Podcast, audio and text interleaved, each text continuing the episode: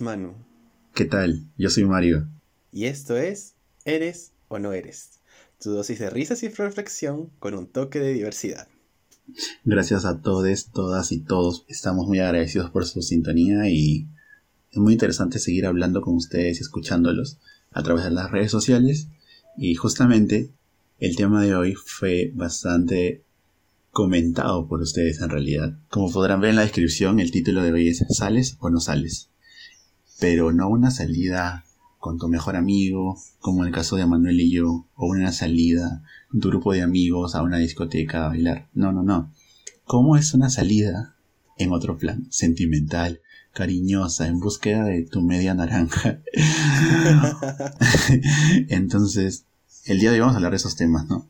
Un tema más romántico, pero a la vez nos va a traer, aunque no parezca, mucha discusión. Ya verán por qué, porque hay un tema muy interesante que quizás no muchos han podido notar, pero ya estarán dándose cuenta en el transcurso del podcast. Eh, Manuel, ¿qué tal? ¿Cómo has estado? La verdad, cansado, pero con todas las ganas de seguir. ¿Cansado de hacer tanta tesis? Ay, ni digas, ni digas, no. No, no. Tesis es. Tesis es. Es hermoso, pero es cansado. O sea, la verdad, tienes que. Te tiene que gustar lo que haces en tesis, porque si no lloras. Pero como me gusta, solo me canso.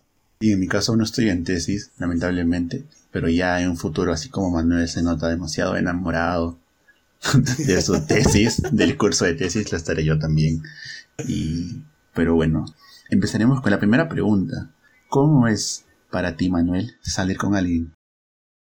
Bueno, cuando suelo tener una cita, o sea, la verdad uso ese término con, con, una mueca en mi cara, aunque no la puedan ver porque la verdad no me gusta ese término, no lo suelo usar, pero entiendo que es necesario ahorita. Hay dos opciones, ¿ya? Salir a caminar, pero así mal, tipo irme caminando desde el Parque Kennedy hasta Barranco. Algo así como los Panamericanos. 100 metros planos, no, este, no sé, que maratón completo. pero y que terminas con los pies pero súper cansados o ir a comer a algún lado. Pero sí, es usualmente se suelen ser mi tipo de primeras citas con alguien o ya cuando quiero salir con alguien o ya después cuando hay un plan más serio ya eh, voy al cine porque la verdad yo soy una persona que no mira películas entonces es cierto ni series ni, ni series tampoco. Yo soy 100% música así que si voy al cine contigo si voy al cine contigo es porque me interesa de verdad. La verdad que muy pocas veces recuerdo haber visto a Manuel yendo al cine. Nunca hemos ido al cine, Mario. Y eso que yo, yo, a mí me gusta mucho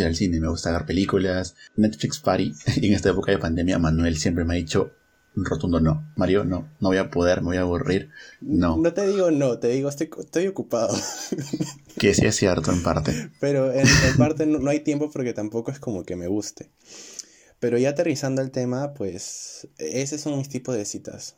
Eh, salir a caminar o salir a comer a algún lado. Y para conocer a la persona, ¿no? Más, porque usualmente suele haber una conversación previa. ¿Y cómo es para ti, Mario? Creo que como dijiste tú al inicio, la palabra cita ya no es muy utilizada. Como que se sobreentiende, se usa el salir. No te comprometes tanto en algunos casos, ¿no? Porque, porque si le digo cita, vamos a seguir saliendo o no. Entonces no quieren comprometerse y eso es lo que me pasa a veces. Y bueno, sobre cómo son mis citas. También me gusta mucho caminar. Creo que la primera cita es la que necesitas para conocer a la persona. Y para eso es muy importante hablar.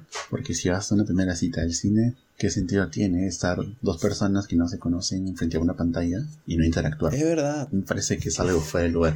Entonces siempre, por ejemplo, caminar por el malecón, ir a comer, eh, hablar de temas que a uno le interesen o quizá no. Es bueno conocer la, lo que piensa la persona. Ya, como mencionó Manuel, cuando ya pasa el tiempo y viene el cine, viene salir en la noche con amigos, a tomar unos tragos, una noche chévere y creo que sí, las, las citas van evolucionando, ¿no, Manuel? ¿Qué crees tú? Claro, es, es progresivo, ¿no? Y ese tipo al inicio sales, no sé, tipo al malecón. A mí la verdad me encanta salir y caminar por todo el malecón, cualquier parte, ya sea en San Isidro, Miraflores. En la misma universidad, ¿sí o no, Manuel?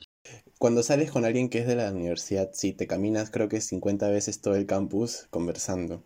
Sí me ha pasado. Entonces ahora que este, estamos hablando de, de salir con alguien, lugares, conversar, conocer un poco lo interno, vamos un poco más a lo externo, ¿no? Eh, ¿Tienes algún tipo al momento de salir con alguien, Mario?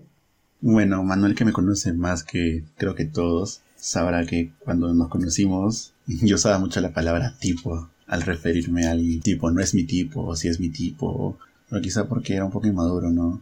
Pero lo bueno es que con el paso del tiempo he salido de ese tipo, entre comillas, porque creo que nadie tiene un tipo en sí puede gustarte a alguien y otro día puede gustarte a otra persona muy diferente. Y no solamente por el lado físico, porque el lado físico y el lado interno se complementan bastante, a mi parecer. Entonces, mm, no tengo un tipo actualmente, no tengo un tipo definido. Mm, creo que lo único que sí, en lo que siempre he sido constante es en la altura, porque yo soy bien alto, mido un 80 más o menos, y prefiero la verdad que salir con personas más pequeñas que yo no significa que no haya conocido personas más altas, pero se ha mantenido constante y hasta ahora no me ha fallado. ¿Qué tal tú, Manuel? ¿Cómo es para ti tener un tipo al momento de salir con alguien? Bueno, creo que Mario es testigo que cada persona con la que salgo es completamente distinta. Y eso es algo que siempre me ha dicho Mario, ¿no? Como que tengo gustos raros para él porque prácticamente no tengo un gusto definido. Estamos acostumbrados a ver todo como relacionado y viene Manuel y salió un gusto de un chico extrovertido y después un chico tímido, un chico, así, sin barba, con barba, entonces no se pierde, pero creo que ahora sí lo entiendo perfectamente. Sí, es como que a veces voy a extremos, ¿no? con cara de niño, con cara de adulto. Ya, con cara de niño, con cara de adulto. Pero bueno, muy a diferencia de repente de Mario cuando recién lo conocí, que sí me decía, yo tengo este tipo de chico. Eh, y siempre se trataba de, de, basar en esa idea que tenía. Yo suelo no, no, no restringirme, ¿no? O sea, simplemente si me pareces lindo, me pareces lindo. Y ya. y bueno, es, es gracioso porque Mario en ciertos momentos, cuando me decía esas ideas de, bueno, a mí me gustan así, así, después venía y terminaba en una relación con un chico que era completamente opuesto a la idea que me decía. Y eso que, oye, pero tú me decías que tenía que ser A, tenía que ser B, tenía que ser C, y, y ahorita estás con alguien que es D, E y F, o sea, nada que ver. Y, y Mario me decía, ay, es que no sé, y como que se da cuenta de este tipo de cosas, ¿no? Es muy importante estar dispuestos y abiertos a, entender, a, conocer y, y a, no juzgar a una persona realmente cómo se ve exteriormente, sino qué es lo que hay adentro, ¿no? Y que cada ser humano es completamente distinto. Y eso es muy bello. Me encanta bastante eso, cuando conocer a las personas y conocer de repente sus historias, eh, sus gustos, sus opiniones. Eh, y yo eso es lo que más valoro el momento de salir con alguien yo considero que cada persona es un libro y me gusta leer esos libros, me gusta conocerlos y aprender también, ¿no? Quizás hay personas con las que he salido y que al, final no llegamos a nada o quedamos como amigos o como sea, pero igual todas esas salidas en realidad han tenido algún significado para mí y, algo habré aprendido, ¿no? Claro, y solo para agregar lo que dijo Manuel, volviendo ya al tema del físico, quizá yo también un inicio veía mucho el tema del tipo, pero no siempre me guiaba de este. Creo que es bueno resaltar eso. Conozco muchas personas que siempre me dicen, o sea, no, sal, no le hablo a él porque no está dentro de A, B o C, y a mí me gustan A, B y C. Y si no está, definitivamente lo excluyen. Me parece muy mal. Como dijo Manuel, todas las personas somos un libro abierto, entonces cuestionarte tus preferencias a veces, porque en muchos casos eso puede ser llevado a temas que nos impactan bastante, como la televisión, las redes sociales, los comerciales. Las personas buscan un ideal de persona perfecto o un ideal de persona que en algunos casos está fuera de la realidad. Siempre tener la mente abierta y valorar a las personas por cómo son. Y bueno, ahora toca hablar sobre The Elephant in the Room, dos temas, bueno, dos nombres muy solicitados en, este, en los comentarios que nos dejaron. Eh, y vamos a hablar específicamente de Tinder y Grindr, ¿no? Estas llamadas apps de citas, ¿no? Ese sonidito que anda por la universidad. ¿Alguna vez has escuchado el sonidito de Grindr en, clase, así de casualidad? Una historia muy graciosa que me acabas de hacer recordar. Eh, yo suelo mucho estudiar en la facultad de ingeniería. Pasaba mucho que yo prefería ir al piso de ese edificio donde había una cafetería y por ende era muy normal ver personas de diversas facultades y entonces ahí habían cargadores, había muebles y todo, era como un espacio más cómodo para estudiar. Y, y, uno lo primero que hace es entrar a Grindr, entrar a Tinder, por ejemplo. Y bueno, no sé si muchos habrán usado Grindr, pero es una aplicación que le dicen que es como un Pokémon Go, porque prácticamente te dice quién está a 100 metros, quién está a 200 metros, quién está tanto. Entonces, esto fue un roche muy gracioso porque me salió una persona 4 metros, 3 metros, y miro al frente y estaba frente a mí y nos empezamos a reír. ¡Qué falta! Tipo, le mandé un mensaje y sonó su celular, entonces todos nos vieron raro, como que, o sea, le acabas de enviar a él y le llegó el otro la vibración, entonces, este, fue muy gracioso. Intercambiamos una que otra palabra por la anécdota, pero no, eso no pasó más, eso fue lo más gracioso que me ha pasado. Y a ti, Manuel. O sea, yo también eh, uso las aplicaciones, incluso aún, ¿no? O sea, yo más que nada me centro en conocer personas. Eh, aunque suena, yo sé que suena como que, ay, sí, claro, yo te creo. Pero no, es verdad. Y Mario lo puede confirmar. Pero este, nunca me ha pasado algo así, ¿no? De que suene o, o eres este, alguien que... Una vez nomás me pasó cuando, cuando iba al gimnasio y este, una vez me, me choqué con, con, con una persona y cuando me di cuenta el tipo estaba distraído porque estaba mirando Grindr y me quedé palteado. Lo que este, me había tropezado con él porque, bueno, se tropezó conmigo en realidad porque no estaba viendo adelante por ver el Grindr. Fue muy gracioso.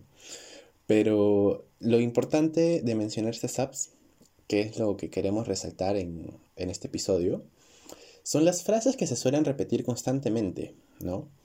A ver. Eh, por ejemplo, yo empiezo, no locas. O sea, leo eso y me da una cólera porque esa es una homofobia internalizada tan fuerte entre, nuestro, entre nuestra comunidad y que se ve tan reflejada eh, en ese tipo de, espacios. ¿no? Que, valoramos mucho eh, la masculinidad que, y que rechazamos la feminidad eh, en, en, un chico, ¿no? Y no sé qué opinas tú de eso, Mario. Sí, Manuel, es muy normal. Eh, bueno, yo eh, más, que esa frase, porque sí la he visto, pero la que yo más veo siempre es caleta, la palabra caleta. ¿Pero qué es caleta? Ah.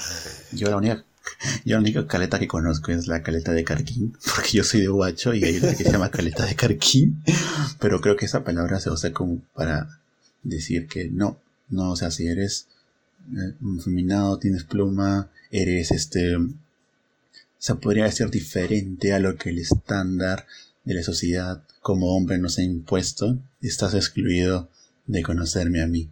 Justo lo que mencioné a un inicio, ¿no? La gente suele mm, clasificar a las personas sin haberlas conocido.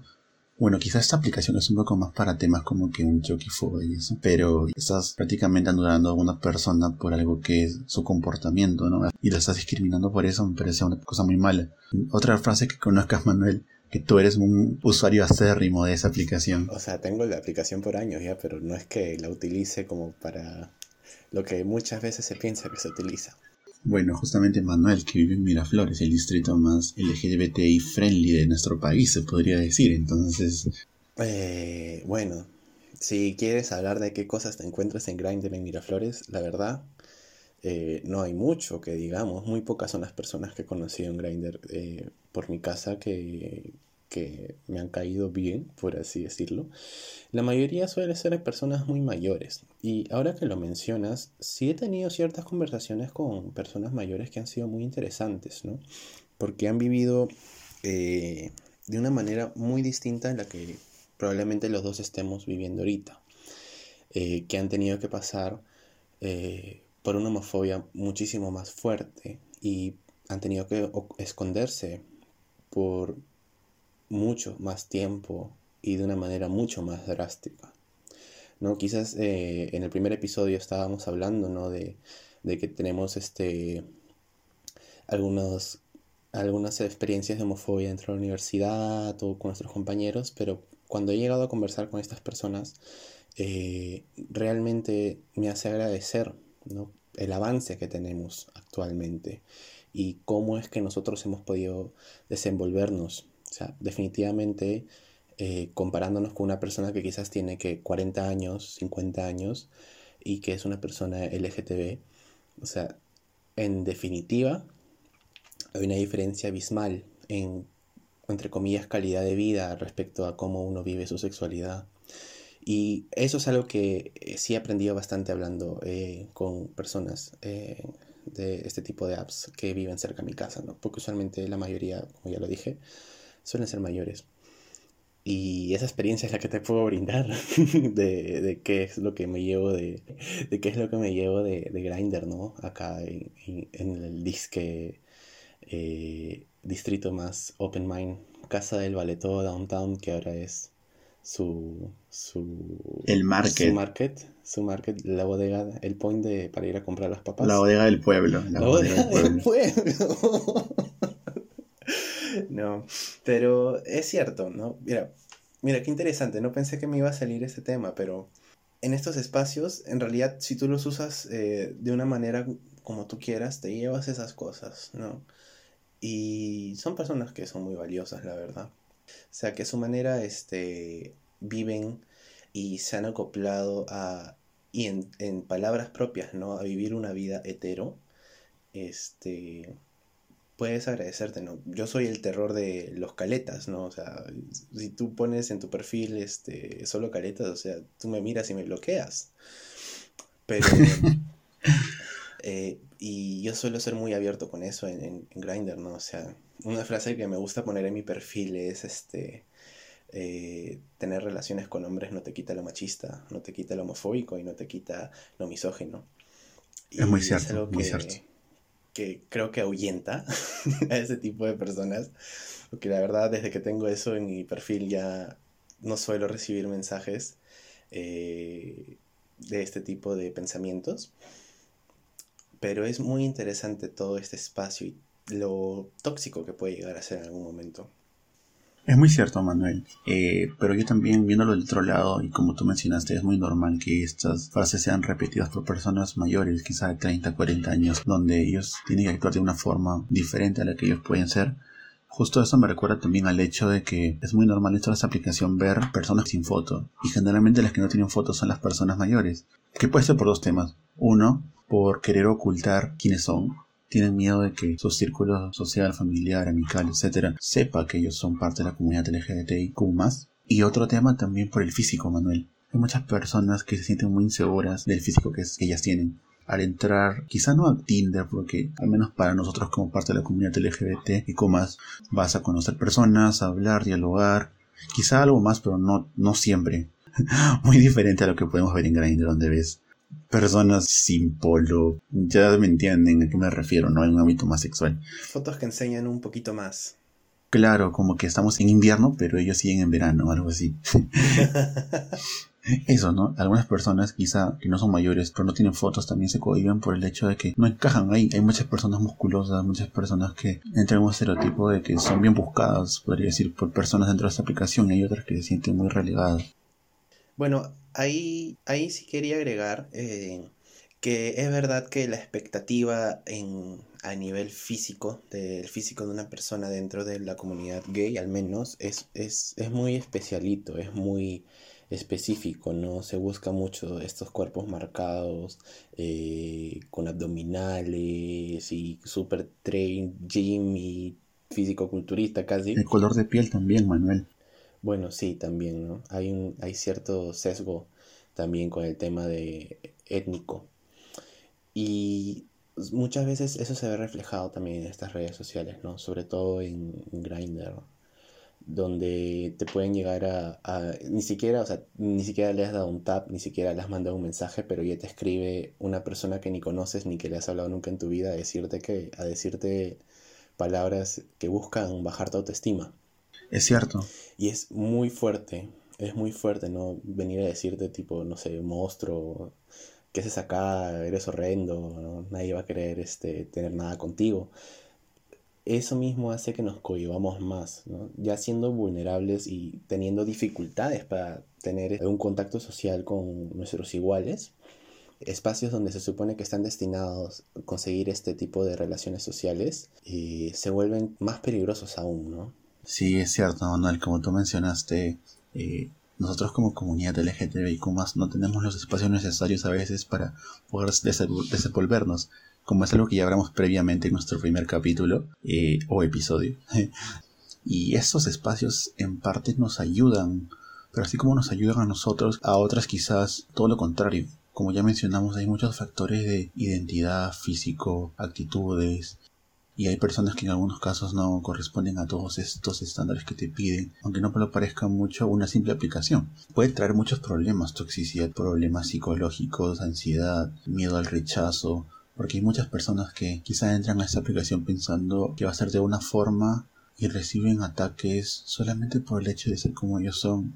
La idea es que estamos unidos y y apoyar estos espacios, no discriminar, no rechazar a las personas. Y justamente ya yendo por este lado del rechazo y la discriminación, Manuel, eh, no sé si tú has tenido problemas al momento de demostrar afecto o alguna persona que ha salido te ha gustado. Bueno, en primer lugar, cada vez que tengo alguna demostración de afecto en la calle, por así decirlo, siempre vivo ansioso, o sea, quizás mucho más antes. Creo que ahora no tanto, bueno, que ahora no salgo. Pero sí, o sea, muy aparte de, de tener miedo, ¿no? Y sentirme inseguro al hacerlo, sí he recibido eh, comentarios homofóbicos o, homofobia en general. Alguna vez cuando estaba sentado conversando con alguien en mi carro, pasó un grupo de chicos en Barranco y nos gritaron, oigan, son maricones. Y yo como que, ¿ah? Cuéntame algo que no sepas. Pues, ¿no? o sea, eh, gracias por, la, observación. Y, y, como que se nos quedaron viendo un rato. Y porque, ese tipo, estamos abrazados, pues. Y sí fue un poco palta. De ahí, cuando estaba en Barranco, también, nuevamente, pero ya este sin el auto, estaba echado con un chico mirando el cielo, ¿no? Eran que las 11 de la noche y vino una persona a ofrecernos eh, algo que estaba vendiendo. ¿no? La verdad yo me asusté bastante porque pensé que nos iban a robar. Te entiendo. y sí, es como es tanto, tanta inseguridad como que da miedo, ¿no? A esa hora. Nos, nos ofreció, y dijimos no, gracias, y se fue. Y como que, ay, ya chévere. Y después volvió o sea, ah, como que estaba caminando y después como que paró en, paró en seco, volteó y dijo, espera, ¿dos hombres? ¿Ah? Qué raro. Quedamos como que... Y, y, y, el chico y yo nos quedamos helados porque no sabíamos si, o sea, si estaba como que... Si nos iba a hacer algo o si iba a pasar algo más de ahí porque se quedó mirándonos un buen rato hasta que... Hasta que... Y se fue también una vez me pasó que estaba en, ya en San Miguel también este, mirando la playa y ahí sí, ya, ahí sí ya estaba dando un beso eh, con un chico y estábamos mirando la playa, o sea, fue como que un, uno cortito y seguimos mirando porque estábamos un poco nerviosos de, si alguien nos decía algo. Y de nada vino una señora, ¿ya? Pero esto, esto sí no fue homofobia, porque vino una señora y, y, nosotros estábamos que, ay, ya nos va a resondrar, o ya nos va a decir algo, o, nos va a... Insultar, a gritar, a, atacar. y como que la señora se paró y dijo, ¿cómo están chicos? ¿Quieren una chocoteja? Y nosotros como que... o sea, en, nuestra cabeza como que ya había pasado este 50.000 escenarios horribles y horrendos y simplemente nos quería meter una chocoteja. Entonces, sí es, es muy complicado este tema de, de las demostraciones de afecto en público, porque hasta incluso este, agarrar agarrarte de la mano con, con, otra persona resulta difícil, incluso dentro de la universidad a veces. En algún momento me ha dado miedo hacerlo. Y creo que en algún momento un saliente se molestó porque dejé de agarrar en el 2017, 2018 habrá sido, porque dejé de agarrarle la mano porque justo estaba viniendo un gran grupo de, de compañeros de clase y no sabía cómo actuar. Y, y, lo solté y se molestó horrible, me acuerdo. Pero en realidad era, era porque tenía mucho miedo, o sea, no sabía qué es lo que me iban a decir o cómo se lo iban a tomar, ¿no? Y siento que todo este tipo de cosas no deberían suceder, ¿no? O sea, no deberíamos sentirnos con miedo de, de, de demostrar afecto, ¿no? De demostrar nuestra forma de amar. No sé cómo lo ves tú, Mario. Eso es muy cierto, Manuel. Y justamente tu historia, la del colegio, me recuerda bastante a mí. En realidad no sé si ya muchos sabrán, o quizá por el Instagram o alguna de las redes sociales que yo vengo de Watch. Como dice el dicho, pueblo chico, infierno grande. ¿Y por qué? Porque bueno, Huacho es una ciudad, quizá no es tan chica, pero es como que la mayoría de gente se conoce. Vas al centro comercial, encuentras a algunos amigos, a alguna familia. Vas a la plaza de armas, encuentras a alguien. Es muy normal que pase eso en la ciudad. Entonces cuando yo estaba en el colegio, eh, el centro comercial tenía más o menos un año, dos años de haberse construido y era prácticamente, estaba lleno de gente siempre.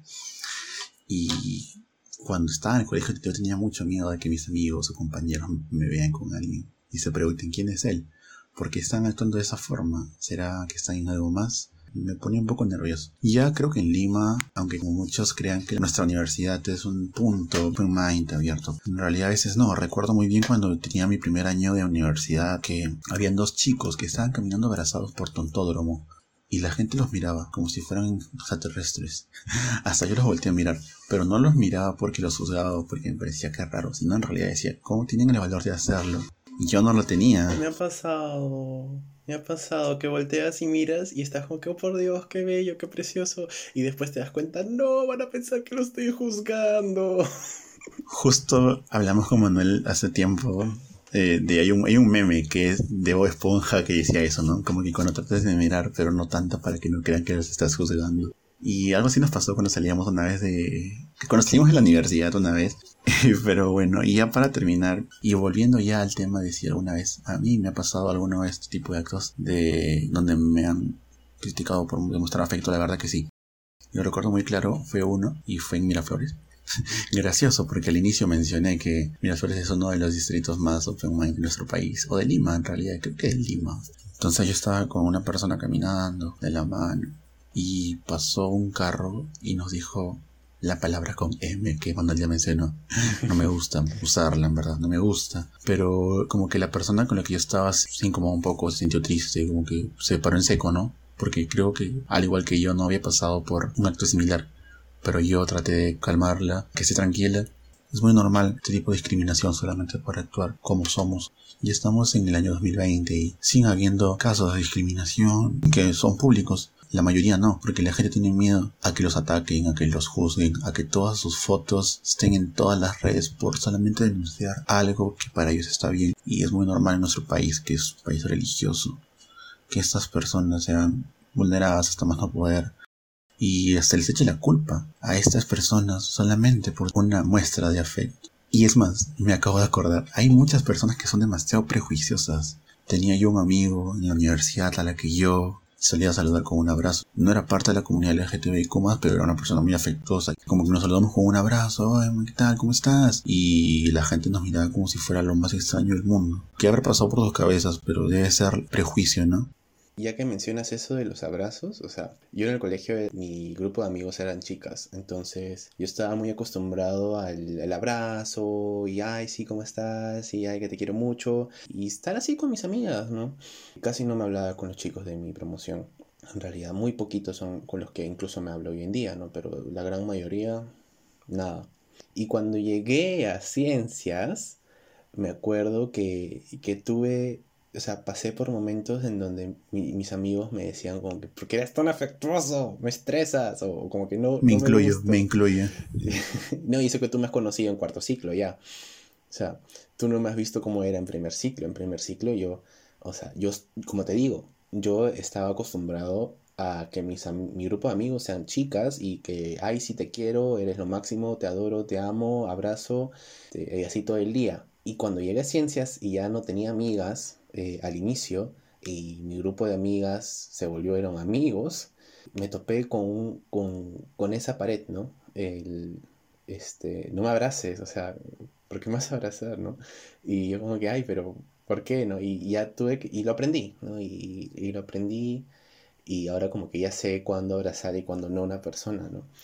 Pero sí es fuerte el prejuicio que puede haber entre, entre que dos chicos se den un abrazo porque son amigos y, y ya, o sea, es muy loco porque yo soy una persona que adora los abrazos. Es cierto. Sí me topé bastante fuerte con eso, ¿no? Pero al menos lo agradezco, lo agradezco bastante porque al menos ya ya aprendí cómo es. Creo que el hecho de estar en una ingeniería cambia mucho cómo es que estaba en el colegio y bueno, me ha cambiado realmente en estos cinco años y de esto me llevo eso, ¿no? Pero igual, sé que hemos hablado de un tema un poco heavy, sobre todo esto último de la, de la homofobia y, y la... Un respiro, un respiro. porque es un tema que le hemos tratado de llevar diferente, porque es muy normal que cuando se hable de citas, salidas, dirán, me gustó esto, esto fue muy bonito, pero no, lo hemos llevado a un camino diferente y muy interesante, porque hemos aprendido muchas cosas que quizás no entendíamos o ignorábamos, ¿sí o no, Manuel? Sí, la verdad que sí, bastante. Pero yo quería cerrar el tema ya diciendo de que sigamos eh, amando, sigamos queriendo, sigamos demostrando nuestro afecto y cada que podamos no dejemos que nadie lo evite. El amor es bonito y tiene que seguir ganando siempre. ¿No? Yo quería terminar con esa reflexión. Cierto, el amor es lindo, el amor es hermoso, el amor es un sentimiento muy bonito. Y justamente ya para cerrar, vamos a cerrar con las canciones. ¿Qué canciones nos traen Manuel y Mario el día de hoy? Eh, creo que voy a empezar con la mía porque la de Manuel es como que un cierre perfecto. Y la mía es como que más romántica, más melosa. La palabra sería melosa. Mi canción se llama Locos de León Larregui, el vocalista de la banda Zoe, y ha lanzado dos discos en solitario. Justamente Locos es una canción que se desprende del segundo disco, que se llama Voluma, muy bueno, recomendado para todos. No es tanto rock, en realidad es entre pop y rock, así que yo creo que les va a gustar. Si les gusta Lana del Rey con un toque de rock, Mm, supongo que les va a gustar. Y ya, ¿por qué escogí esta canción? Es una canción muy bonita, es una canción muy romántica, habla de que se siente estar enamorado, estar con alguien que quieres, este, y cómo tu, mundo puede cambiar, pero de una manera bonita, ¿no? Cuando estás feliz, cuando estás con alguien. Es el video es muy chévere, es como que te, te da el mensaje de que el amor puede cambiar las cosas, y puede cambiar muchas cosas para bien y es lo que quiero dejar el capítulo de hoy. Fuera de que hayamos hablado de muchas cosas tristes, el amor nos une a todos nosotros y debemos querernos unos a nosotros. Y para cerrar, Manuel nos va a explicar su canción. Manuel. Sí, bueno, mi canción tiene un poco un enfoque distinto a la de Mario, pero yo elegí Thank You Next de Ariana Grande, icónico el video, icónica la canción, icónica eh, lo que habla la canción, la verdad. Eh, la verdad, tuve un momento en el que estuve muy pegado con el álbum y sobre todo con la canción. Eh, para mí, Thank You Next representa eso, ¿no? De, de tomar todo lo que puedes tener al conocer a una persona, al ser con una persona, incluso al llegar a estar en una relación con una persona que lo llevas a tu vida y que lo aprendes y que sigues creciendo con cada cosa que vas este, aprendiendo de los demás. Y a mí me parece una canción muy bonita, muy pegajosa y siguiente, ¿no? O sea, te pasa algo malo, bueno, gracias, siguiente. No, de repente te topas con una persona tóxica. que tapas con una persona con la que quizás no, no era la persona indicada o no fluían más las cosas, pero bueno, gracias, siguiente y, aprendes, ¿no? Y, y seguimos creciendo como personas cada vez. Y creo que esta canción representa mucho cómo me siento con el tema, ¿no? Siempre ser agradecido y seguir hacia adelante. Qué bonita reflexión, Manuel. Me gustó bastante cómo tu canción y la mía contrastan, pero nos dan la misma idea, ¿no? Quedarnos a, unos, a nosotros mismos y, el amor que siempre esté ahí, ¿no? Me gusta, me gusta, Manuel. Gracias. Y creo que eso sería todo por el día de hoy, chicos. Eh, claro, la idea es esa, ¿no? Somos muy parecidos, pero a la vez completamente diferentes. Siempre, siempre. Bueno, chicos, esto ha sido todo por hoy. Eh, espero que les haya gustado. Espero que les haya gustado mi canción. Y la mía también. Bueno, la mía ya la deben conocer. Sí, la mía no tanto. Es algunos sí, pero escúchenla. Me pegué bastante y eso. Mi hermana y mi mamá también nos han escuchado y la aman. esperemos que hayan disfrutado de escucharnos una vez más y nos vemos en la próxima ocasión, donde esperemos que al fin decidan si eres o no eres. Yo sí soy. Chao. Chao. Yo también. Bye.